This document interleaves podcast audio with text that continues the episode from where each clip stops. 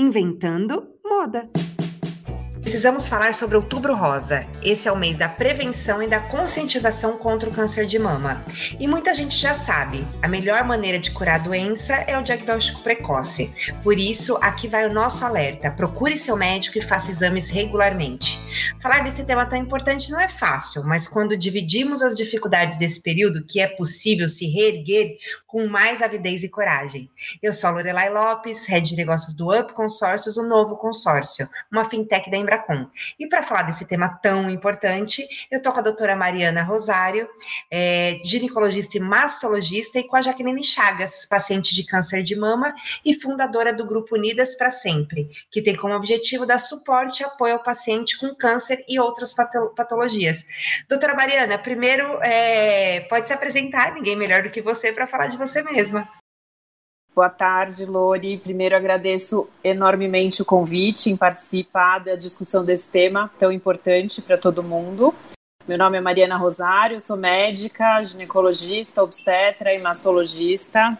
É, eu cuido de mulheres, eu sempre brinco, né? E ajudo elas nesse período aí que é difícil, mas que é felizmente passageiro, a passar por essa fase aí complicada do diagnóstico do câncer de mama até o final do tratamento.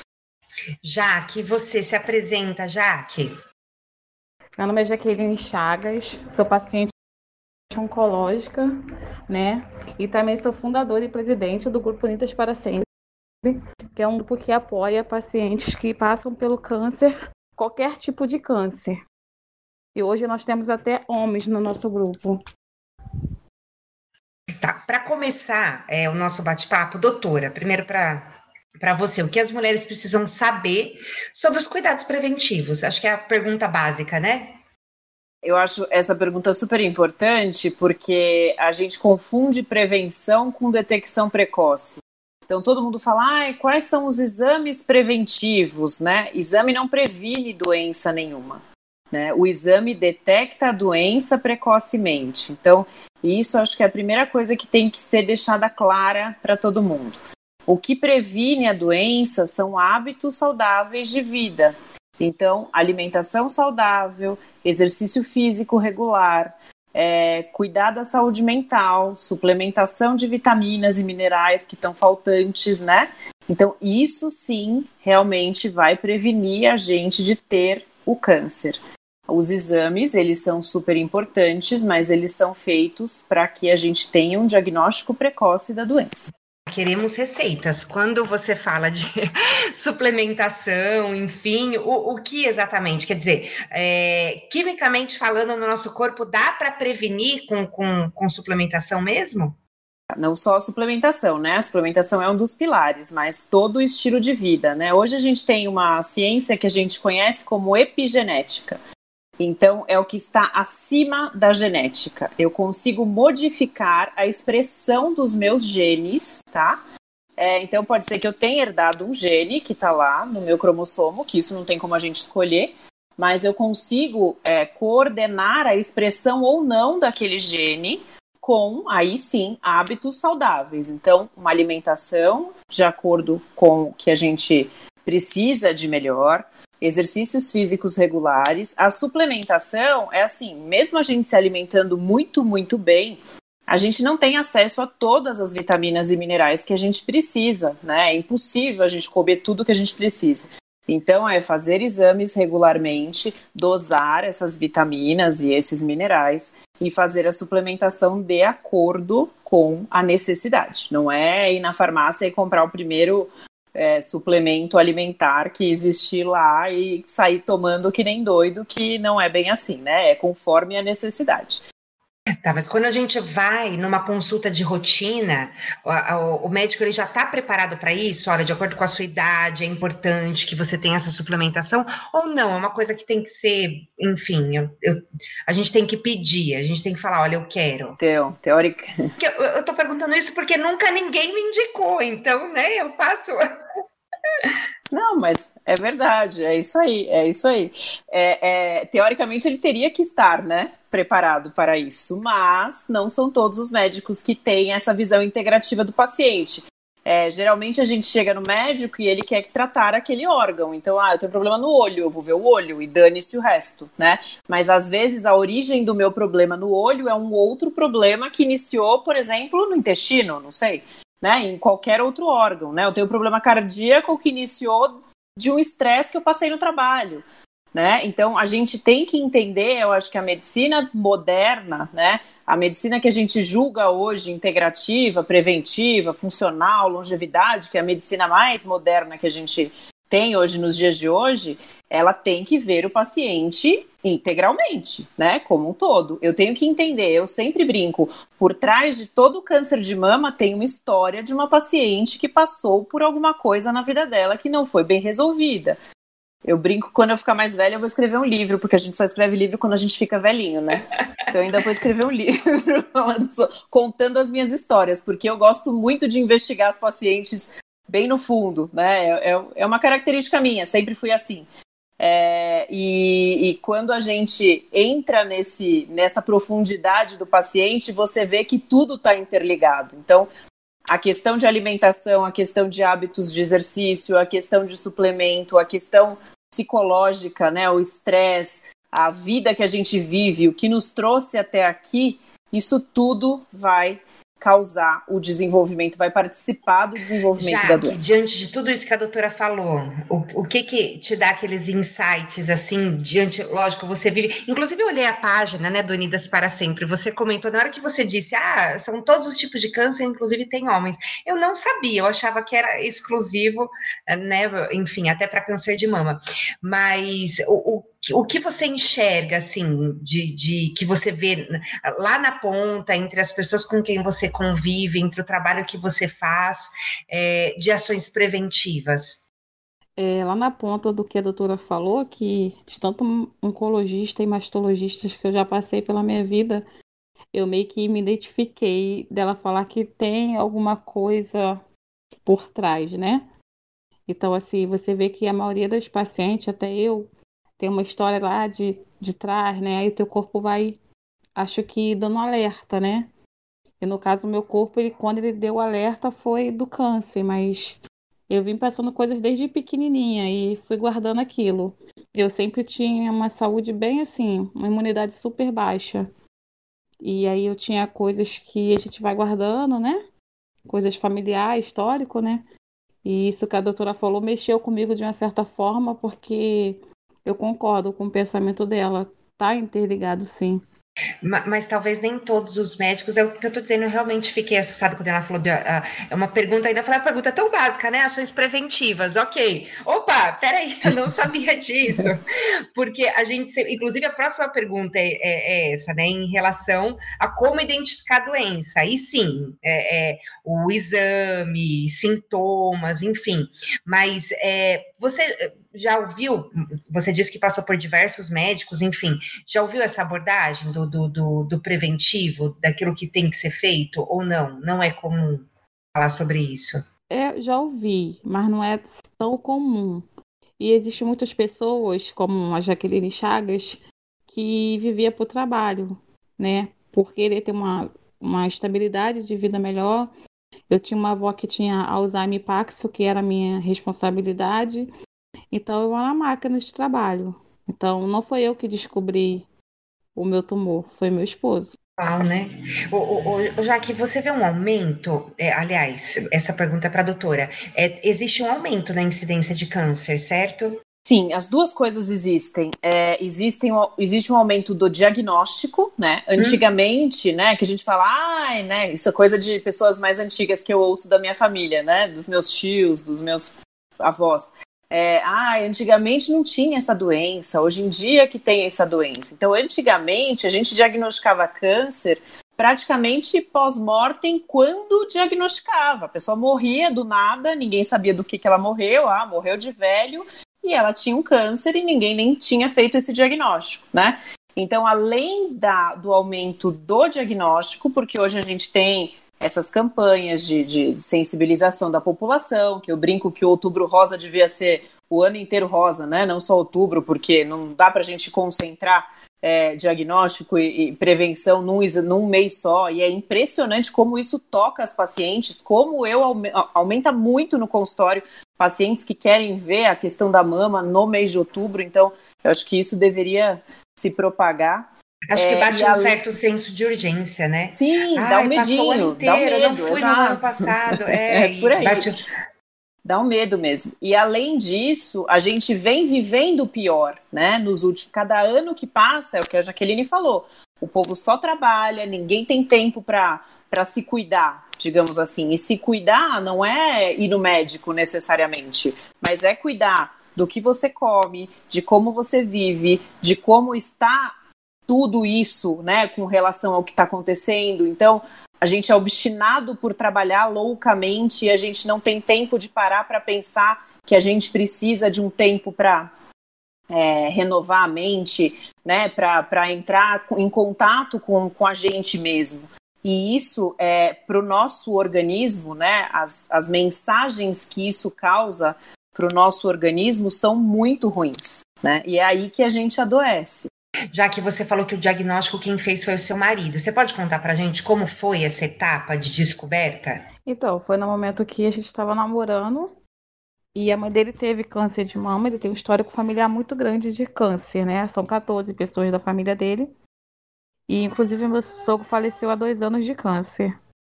E na hora que a gente estava tendo, né, o nosso momento de relação, ele apertou e falou: opa, parou tudo e tem algo estranho. Eu falei, não, tem não. Ele levanta o braço e eu nunca tinha feito com 35 anos, porque eu não tinha nenhum histórico familiar, nem materno nem paterno. E aí eu levantei e ele falou, não, você tá com nódulo e a gente tem que procurar um médico imediatamente.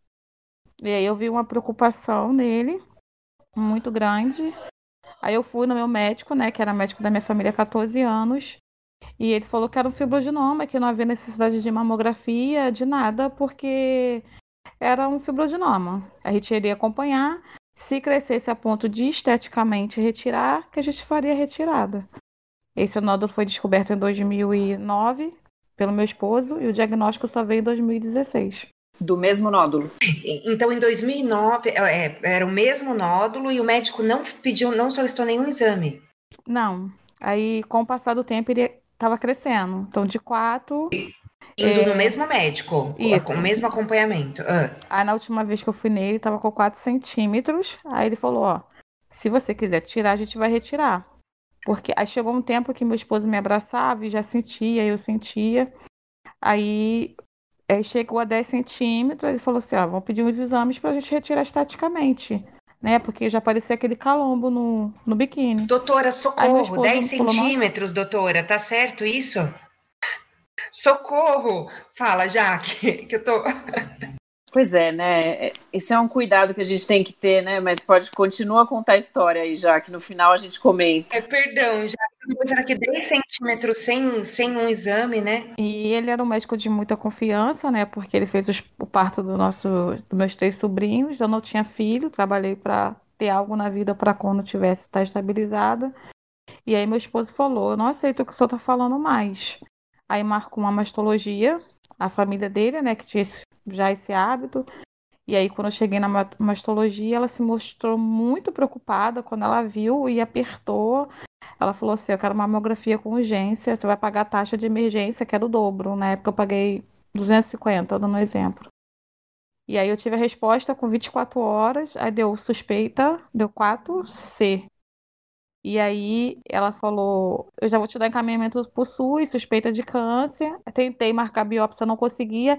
E aí ela também já marcou a biópsia. Você vai fazer a biópsia sexta-feira que vem. O valor é X e você vai fazer porque eu te, consegui te encaixar de emergência. E o desespero de uma médica que nunca tinha me visto, para mim, que foi um desespero, já me deixou muito preocupada. E aí eu fiz, Aí era core biópsia, aí era acompanhada por imagem, e a médica virou para a técnica do lado, auxiliar, que eu não sei qual é o nome correto, e falou: Nossa, segunda menina hoje nova com um diagnóstico de câncer. Foi assim que eu tive o diagnóstico. Nem tinha feito a biópsia, ela já sabia que era alguma coisa. Pelas imagens. Pela... Tinha muita micro, micro calcificação, E aí ela falou para mim, eu falei, doutora, eu tô com câncer. Ela falou assim, olha, pelas imagens, o meu laudo é esse, eu não vou mentir para você. Mas existe 10% pelo material. Aí eu me agarrei os 10% do material, né? Mas aí, infelizmente, no dia. E aí, depois da biópsia, aí sim veio. Sim, infelizmente, depois de 12 dias já me ligaram falando que estava pronta. Eu procurei tudo no Google, que era possível, isso todo mundo faz. E aí você vê lá a taxa de sobrevida, né? E aí eu fui sozinha, me ligaram, ó, seu exame tá pronto. Eu larguei o trabalho, falei pro meu patrão, posso ir? Não, pode. Era 15 minutos. Aí fui andando, cheguei lá naquela fila, peguei, abri e paralisei. Foi aquela coisa assim, tô com câncer, tô com câncer, aí a recepcionista não sabia o que fazia, as pessoas que estavam atrás não sabiam o que faziam, porque eu só ficava assim, tô com câncer, tô com câncer, parecia um gravador, literalmente. E qual tumor que você teve? Foi é, grau 3, HR2 negativo. HR2 negativo, mas era ductal ou era lobular, você lembra disso? Infiltrante. Tá, mas o, o outro você não lembra, né? É, o infiltrativo sempre é. Tá. Acho que não é o, lobo, o lobular, não, só uma não, curiosidade. é o outro. É o ductal. Isso, ductal, isso, é uma coisa assim. E, e hoje tá tudo bem, Jaqueline? Depois disso você fez a cirurgia, removeu, certo? Certo. Aí eu tive complicações, fiz rádio, fiz químio, tive tudo que vocês imaginarem. Aí na primeira quimioterapia branca eu tive neutropenia gravíssima, infecção generalizada. E o médico falou que não tinha chance alguma, deu 1% para me sair do CTI porque eu estava com infecção generalizada na quimio branca. E eu saí com vida, graças a Deus.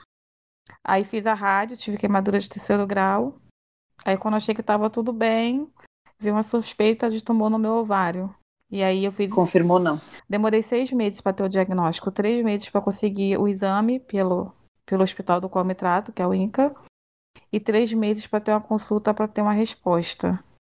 E na consulta falaram que a probabilidade era que 80% de ser.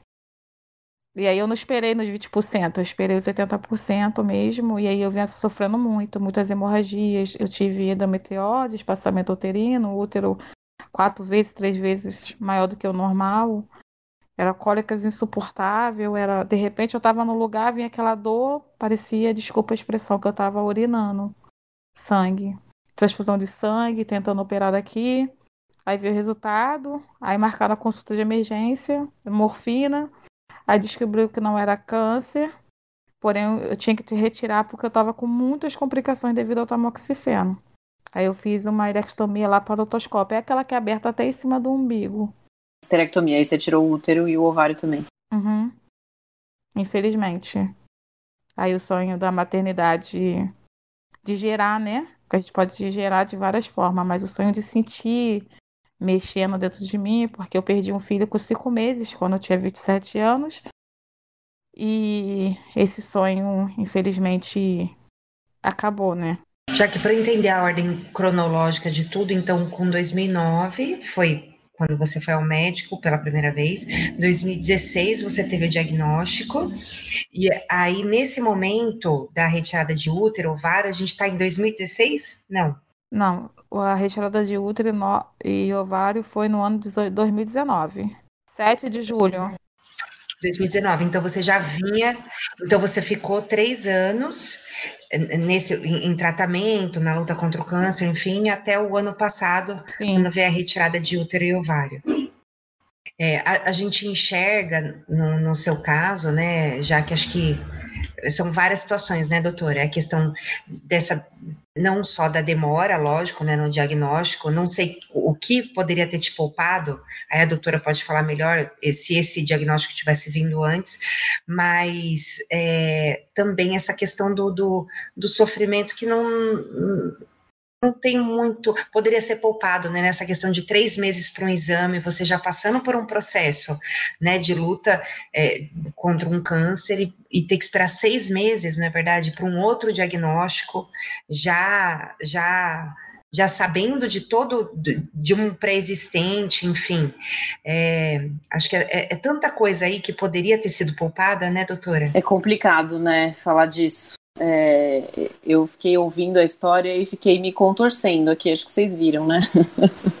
acho que a primeira coisa é, é difícil a gente falar, eu sempre falo, não julgo ninguém, né? Não julgo nenhum médico, porque cada um tem o seu, o seu, a sua forma de, de, de atender e de conduzir casos, mas a primeira coisa é quando o assunto não diz respeito ao nosso ao nosso a nossa sapiência, digamos assim, né, o que a gente estudou, é, às vezes a gente dividir opiniões com colegas é a melhor opção. É, você ter aí sete anos de, não sei se esse primeiro nódulo realmente já tinha algum componente, né, de câncer dentro ou não. É, a gente não sabe de nada, né? Infelizmente, a gente fica colocando mil opções, mas assim, eu sou muito chata, eu peço ultrassom para a menina de 12 anos que vai no meu consultório, entendeu? Eu sou extremamente chata. E eu, diante de uma coisa, diante de uma alteração, eu, enquanto eu não me dou por, por convencida que aquilo não é nada, uma biópsia não mata ninguém, né? Não arranca pedaço de ninguém, uma core né? É uma coisa super discreta. Você tira fragmentos milimétricos e às vezes você tem. E às vezes eu peço biópsia, a biópsia vem negativa e eu não me convenço e vou lá e tiro o nódulo, entendeu? Eu, eu já fiz isso, não foi uma nem duas vezes. Mas quando a gente tem uma, uma, uma alteração que chama atenção, e ainda mais uma paciente jovem, né? Sem nenhum exame de imagem, pelo menos, pelo que ela falou, não tinha nenhum exame de imagem para para nos nortear aí se realmente tinha morfologia de benigno, se não tinha, né? Fazer esse acompanhamento semestral, que é o que a gente faz diante de qualquer nódulo que aparece, independente do tamanho, né? A gente precisa acompanhar de seis em seis meses para ver se ele cresce, melhora, diminui, aumenta. Então, eu acho que essa preocupação, e independente, eu tenho uma paciente que eu diagnostiquei um câncer com 30 anos, ela tinha um espessamento na mama. Ela tinha uma coisa que ela palpava que era mais dura. E bem aqui na região que a gente tem mais glândula, próxima à axila, que já é normal disso ter. Só que eu não gostava daquela palpação. E pedi exame, pedi ressonância, pedi ultrassom, pedi mamografia e não dava nada. Eu abri essa paciente, tirei essa área que estava alterada e mandei para análise. E ela tinha um câncer de mama com 31 anos, né? Então, eu acho que essas, a, a, às vezes, eu brinco que medicina é 50% estudo e 50% intuição, né? Que a gente tem que ter um anjinho piscando ali para nos fazer, às vezes, entender algumas coisas. Então, essa intuição, às vezes, falta para algumas pessoas, infelizmente, e aí a gente tem as consequências, né? De fazer um diagnóstico num período mais avançado, de, eu não sei, você já tinha algum tipo de metástase, Jaqueline, ou não? Não, não tive nenhum tipo de metástase. Graças a Deus, né? Por isso que eu tenho um oncologista que hoje me acompanha, que foi um médico do INCA, e que meu caso foi bem complicado. Ele até falou assim, de 2009 para 2016 você já teria metástase ou tá morta. Ou então, Exato. eu posso dizer que no milagre da vida Deus botou a mão aí dentro e segurou, porque... Com certeza, não tenho dúvida. É a única explicação que ele fala, que não teria como ser, e se é, Deus botou a mão e segurou. Doutora, e agora sim, falamos de prevenção, tá aí a, a história da, da Jaque, que sem, sem dúvida é, é um alerta, não é verdade, para a gente. Mas agora falando sobre como identificar mesmo, qual, é o, qual é o momento de fazer uma mamografia, como, como identificar o, o, os sintomas, enfim, as alterações, lógico, físicas. É, o, o, a questão dos exames é como eu disse, depende muito. Não existe um protocolo, por exemplo, de quando iniciar a fazer ultrassom numa mulher, né? Não existe isso. Ah, é bom, cada médico tem o seu, né? A mamografia, a Sociedade Brasileira de Mastologia recomenda a partir dos 40 anos ainda no Brasil, apesar de o SUS ter aumentado essa data para 50, né? Mas a Sociedade Brasileira de Masto ainda continua pregando que a gente deve iniciar a mamografia aos 40 anos. É, em alguns casos específicos de histórico familiar muito intenso, a gente inicia a mamografia 10 anos antes do caso mais jovem da família.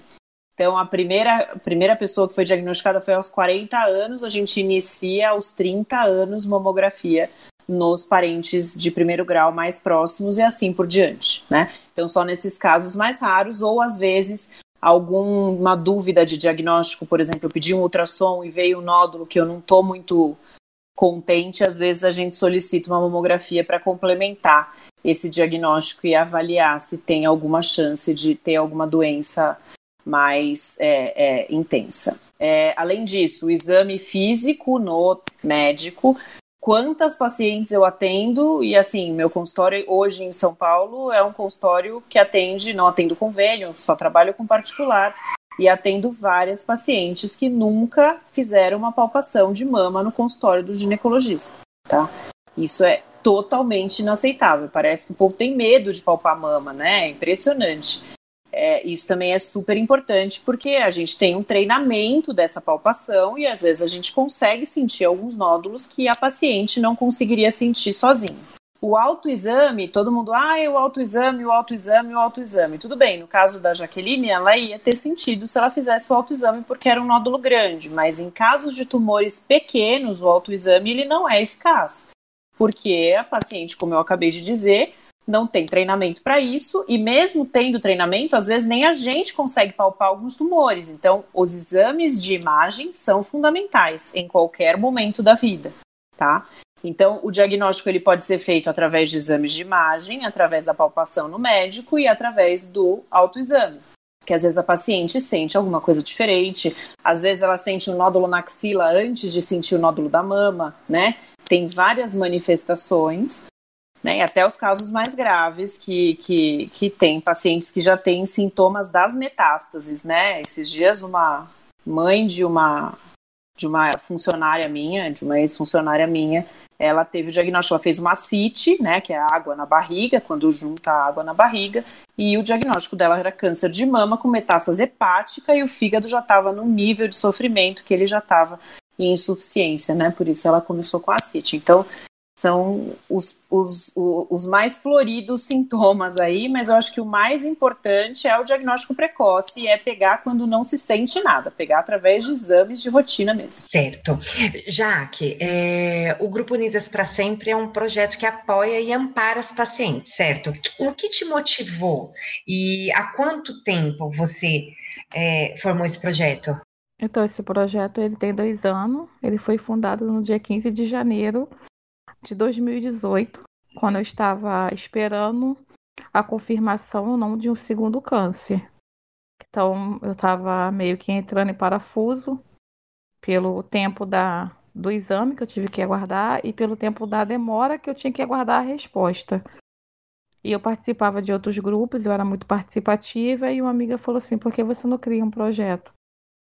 Começa com a gente. Então, eu comecei com amigas que descobrimos o câncer juntas, ou meninas que, quando eu comecei, estavam lá, né? E aí surgiu o Projeto Unidas para Sempre, como um grupo de apoio, né? E que hoje está virando um instituto, graças a Deus. E Unidas veio para amenizar a minha dor, né? Porque eu tinha certeza que se fosse um câncer no útero, no ovário, quer dizer, que a minha parte materna é, tinha acabado totalmente, né? Porque eu queria parar o tamoxifeno durante o período e tentar a maternidade. E ali eu já sabia que a maternidade estava 90% fora.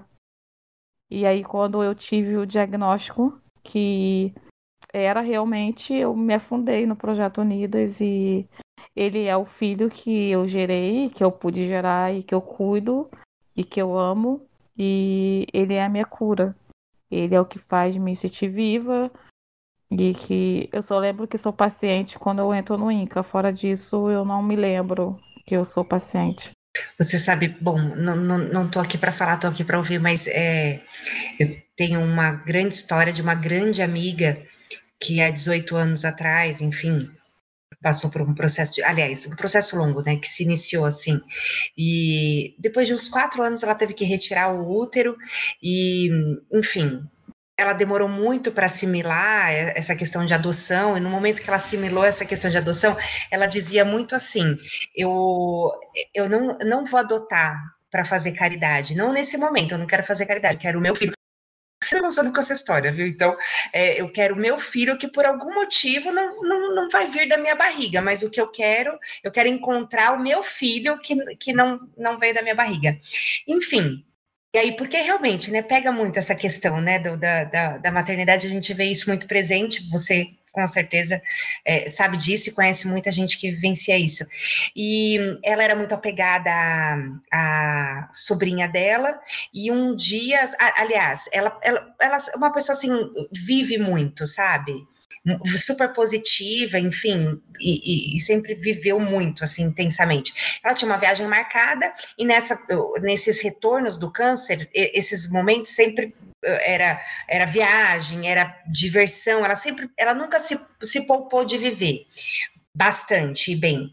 E ela tinha uma viagem marcada e ligaram, porque tinha uma criança. E ela falou: não, esse é, não, não é meu filho, porque eu tô com a viagem marcada e não é. E parece até cruel quando você pensa assim, você ouve a história desse jeito. Mas ela foi viajar, voltou, era uma viagem exterior, e a, essa sobrinha que ela gostava muito estava na casa dela, e na, naquele dia de manhã elas foram tomar café, ela falou assim: ah, sonhei com a Gabi. Você sonhou com a Gabi? É, mas quem é a Gabi? A Gabi é sua filha, ô tia. Eu sonhei com a Gabi, é sua filha. Tudo bem. Passados alguns dias, ligaram novamente para casa dela. E quando ela foi ver, antes de conhecer a criança, eles contam a história, até mesmo para que você saiba se você vai suportar contar aquela história para a criança depois. Porque, enfim, né, tem histórias que são bem pesadas. E quando ela chegou, é, a moça que recebeu, ela falou assim: Nossa, ela parece sua filha. E realmente, elas são muito, elas são extremamente parecidas, assim, é absurdo como elas são parecidas. E ela falou: Parece sua filha. Parece que realmente, né, é, é sua filha. E na hora que ela sentou para ouvir a história da, da menina, o nome dela era Maria Gabriela. Enfim, e é uma história muito bonita, que eu sempre. É, o nome da, da era uma bebê, né, de um ano na época, um ano e dois meses, enfim, hoje tem 11 anos, mas é, todas as histórias, né, quando é, você se apegou a um projeto, enfim, e você vive aquela história e busca, sem dúvida, tem sempre um final feliz, não é verdade? Então, da mesma forma, essa questão da maternidade sempre tem um jeitinho, né, para resolver. Sempre, sempre que pode sair mais bonito do que qualquer outro. Exato. É, arrepiou, essa aí arrepiou até a. Ah, eu sempre, eu tô aqui cabeça, me segurando, eu sempre né? me seguro. Pra... eu digo que eu não podia ter um e Deus me deu 256, né? Porque no WhatsApp nós somos 256. E por elas saber da minha história e saber também que eu perdi meu filho com cinco meses, elas me chamam de mãezona. E no dia das mães elas fizeram um vídeo. E meninas mais novas e meninas que têm idade de ser minha mãe e mãezona, porque o nome mãezona ou mãe hoje define a pessoa que cuida, que te protege. Então, Deus me deu 256 pessoas hoje no WhatsApp para cuidar. Então, eu sou mãe. Eu ouço. É, tem uma menina que tem quatro anos no nosso grupo. O nome dela é Camille. E ela me chama de mãe e meu esposo de pai. Ela dorme aqui em casa, ela passou pelo câncer. E ela fala assim: Você é minha mamãe. E se eu contar, vocês não vão acreditar. Ela foi desbloquear meu telefone. Eu falei, você não vai conseguir. A digital dela desbloqueou meu telefone. Oh. Todo mundo testou e ninguém conseguiu, só ela, como se tivesse registrado no meu telefone. Ela tem quatro anos. E ela me chama de mãe. Ela liga e fala assim: bença. E eu falei: meu Deus, eu nunca pensei que eu vi. E eu vi. Tem um ano que eu tô ouvindo bença, mãe, dorme comigo. E aquele negócio de um bebê para cuidar também. É maravilhoso. Tá, é, que prosa boa, viu, gente? Que prosa gostosa com vocês. São muito mesmo. Bom, para a gente encerrar, porque teria assunto sem dúvida para muito mais tempo, mas qual é a recomendação de vocês, de vocês duas, para que as mulheres possam cada vez mais se conhecer diagnosticar previamente, é lógico, mas principalmente se conhecer. A doutora falou sobre intuição, né? E não tem só por parte do médico, tem a nossa intuição também, talvez, de sentir, de prestar mais atenção. Você já que estava trabalhando muito, eu tenho certeza que você pensava nesse nódulo. Né? Ele estava ali, você mantinha aquele acompanhamento, você estava nele. Mas às vezes é o deixar para depois, é não escutar aquilo que o corpo está dizendo para gente olha, toma cuidado, tem que parar, vai lá, se cuida. Então, qual a recomendação de vocês duas para que a gente para que a gente tenha esse olhar mais íntimo com a gente? Fala, Jaque, primeiro. Pode falar você primeiro. Então, o olhar é realmente você parar e se cuidar. É, acho que a, a, nossa intuição grita assim, como a doutora falou. eu vou falar uma coisa que talvez pese, né? Eu não tinha nenhum histórico familiar e quando meu esposo colocou essa probabilidade de um câncer, eu falei, eu era 20 quilos mais magra, né? Eu falei, eu morro linda de cabelão, mas eu não faço tratamento. Então, eu acho que de uma certa forma eu queria, eu ia junto com o meu médico, que não é, não é, e se tocar, conhecer seu corpo. E quando a sua intuição gritar, é, acredite, porque a Deus deu esse, esse dom para a mulher, a intuição, como a doutora falou. Ela achou que não, não era, ela procurou, não achou, mas calma aí, alguma coisa dizia que era. E que a gente se toque, se ame, que faça exame de rotina anual, né? É, se tocar, é se olhar, é se amar, é, é, é viver, que eu só existia. Eu digo que antes do câncer eu existia porque eu vivia para trabalhar e para nada da vida. E o câncer me deu a oportunidade de viver. É meio difícil falar o que eu vou falar para vocês, mas eu sou grata ao câncer porque ele me deu a oportunidade de passar por essa vida e saber a beleza de sentar de frente ao mar, um vento e de ajudar pessoas. E se eu não tivesse passado por ele, eu só teria existido. E eu sou grata ao câncer porque hoje eu vivo, eu não existo mais. Desculpa. Não, tudo bem. Consigo falar agora, né, gente? sem, nenhuma, sem nenhuma estrutura para falar. Mas é isso mesmo, eu acho que eu vejo isso nas minhas pacientes. Eu vejo essa transformação. É impressionante. E geralmente são pacientes que não prestavam atenção no que estava acontecendo em, em algum momento da vida delas também ou com elas mesmas, ou com a família. São pacientes que se reaproximam de repente de alguma coisa que não estava legal. Então, eu acho que eu sempre falo para elas quando a gente. É o que você falou, né? Eu brinco que no dia do diagnóstico não adianta você falar nada, porque ela não vai lembrar de nada que você falar. Né? É uma coisa que apaga da mente e só depois que tudo isso vai voltar e aí a gente tem que conversar. Então, por mais que a gente tenha todo o tato, todo o jeito de falar, e ainda mais do jeito que você recebeu o seu diagnóstico na mesa, fazendo um exame, né? Sem aquele amparo e sem nada disso, é, deve ter sido com certeza muito mais difícil, né? Mas eu sempre falo, quando a gente consegue bater um papo e conversar seriamente, que no final de tudo isso, com certeza vocês vão tirar um proveito, né? De toda essa doença, de todo esse sofrimento, mas que ele veio para transformar, com certeza, né? Ele vem para fazer uma transformação. Essa doença transforma as pessoas. E transforma a gente também, que cuida dessas pessoas, né? Isso é impressionante, porque ouvindo aqui, a gente está longe, nem sei onde a Jaqueline está, mas eu tô morrendo de vontade de ir até ela e dar um abraço com um avental de plástico. que nem isso a gente pode dar hoje em dia né? Mas é isso mesmo, a gente tem que se cuidar, a gente tem que parar, a gente tem que olhar para dentro da gente, a gente tem que perceber até onde a gente pode ir, a gente tem que saber os nossos limites de viver, de trabalho, de diversão, de sofrimento. Acho que a vida ela é regada por tudo isso, mas tudo tem que ter o seu limite, né? A gente tem que trabalhar, a gente tem que se divertir, mas tudo no seu limite e se conhecer, né? A gente tem que se, se saber do nosso corpo, que o nosso corpo não está bem, ele manda com certeza muitos sinais, não são só sinais físicos, mas são sinais emocionais também. E saber esse autoconhecimento e a ajuda, né, de uma pessoa, de um médico ou de qualquer pessoa que te dê essa informação para seguir e se proteger da melhor forma possível, acho que isso é fundamental. E desculpem pela emoção, foi, foi, foi possível. Vocês são maravilhosos. Queria agradecer pela oportunidade. Eu, eu, que agradeço verdadeiramente. Eu acho que o que ficou assim de mensagem, pelo menos na minha percepção, é, é a gente tem que abominar cada vez mais né, essa síndrome de mulher maravilha, do a gente faz tudo, a gente é capaz de tudo, a gente faz tudo ao mesmo tempo. Eu lembro de uma vez eu estava numa palestra e perguntaram, quem que consegue fazer várias? E eu levantei a mão e, e ela virou para mim e falou assim, então você é tonta, você é burra. Eu falei, nossa, né? Como assim?